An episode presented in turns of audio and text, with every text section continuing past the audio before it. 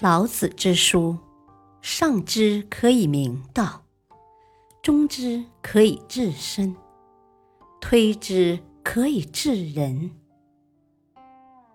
不读《道德经》，不懂中国文化，不知人生真谛。《道德经》的人生智慧。何谓虚？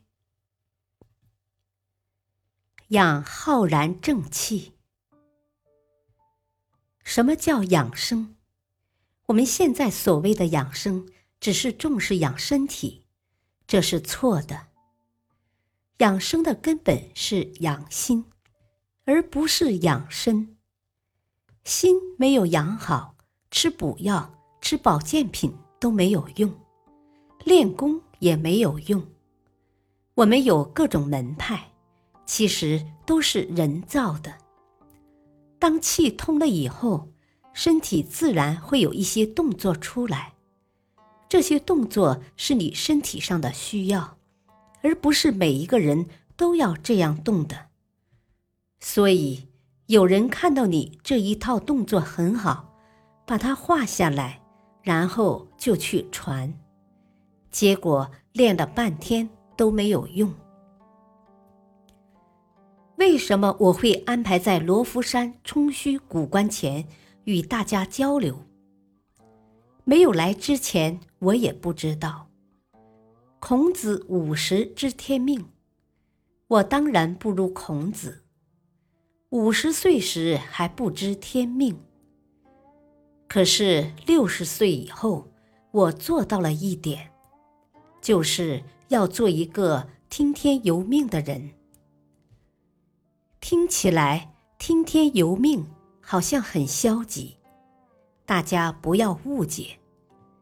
其实天是最高明的，你不听天的，你要听谁的？由命就是由自己的命在做，不强求。来到罗浮山以后，我才知道。这真是非常巧妙的安排。罗浮山开发的时间非常短，因此它的资源保护的比较完整。什么地方是世外桃源？答案是人没有到过的地方就叫世外桃源，人一到就糟蹋了。人很可贵，但是也非常可怕。来到罗浮山，有几点很值得我们注意。第一，罗浮山中草药材有几千种，这是非常值得重视、值得开发的。现在老年人很多，政府的医疗开销会很大，如果不能很好的解决国民的医疗问题，会很麻烦。很多人都说。应该加强对疾病的治疗，我并不赞成。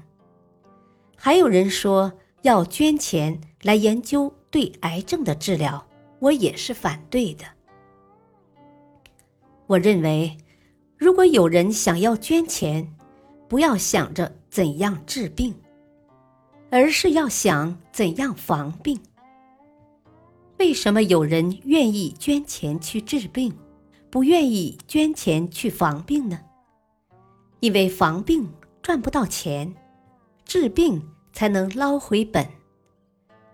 这些人动机不良。在我们小的时候，哪里有这么多医生？那时几乎每家都有一个医药箱，日常需要用的药都在里面备着。现在我们要做的。是把这一套普及到民间，这种方式是值得挖掘的。第二，罗浮山空气中的负离子含量是全国最高的，在这里养生非常合适。什么叫养生？养，养什么？生，生什么？中国人的哲学就叫生生，生生不息。我们不谈死，我们把死叫做往生。养生是养身和心两部分。现在的人只重视养生，其实是不对的，要养心。心能养什么？孟子讲的最清楚：养浩然之气，把浩然正气养出来，邪气不侵，人就会减少生病。这些观念应该在最短的时间内普及到我们的所有家庭里，这才是长久之计。每个人都可以照此来做。如果从小学开始，我们就培养小孩子正确的生活习惯、正确的卫生观念、正确的饮食行为，那样会减少很多疾病。身体基础打好以后，随着年龄的增长，再教给孩子一些自我调整、自我保养的方法，这会是一笔很大的财富。财富不一定是赚进来的，减少支出也是财富。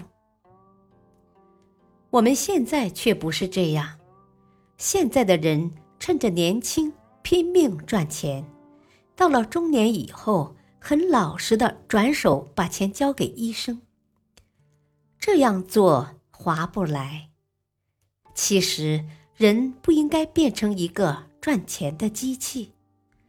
在身体好的时候，应该分出更多的时间来照顾自己，照顾家人。在没有生病之前，照顾家人，心情会比较愉快。生病以后，再怎么照顾，心情都是沉重的，负担也会很重。久病床前无孝子，一个病人可能拖垮一家人。而且社会老龄化以后，我们很难找到人来照顾，到时候有钱也找不到人。所以，我们现在需要未雨绸缪。做一些比较长远的打算。罗浮山奇峰仙泉，连人称“葛仙翁”的葛洪都被这里吸引了。感谢收听，下期播讲抱朴之士葛洪仙师。敬请收听，再会。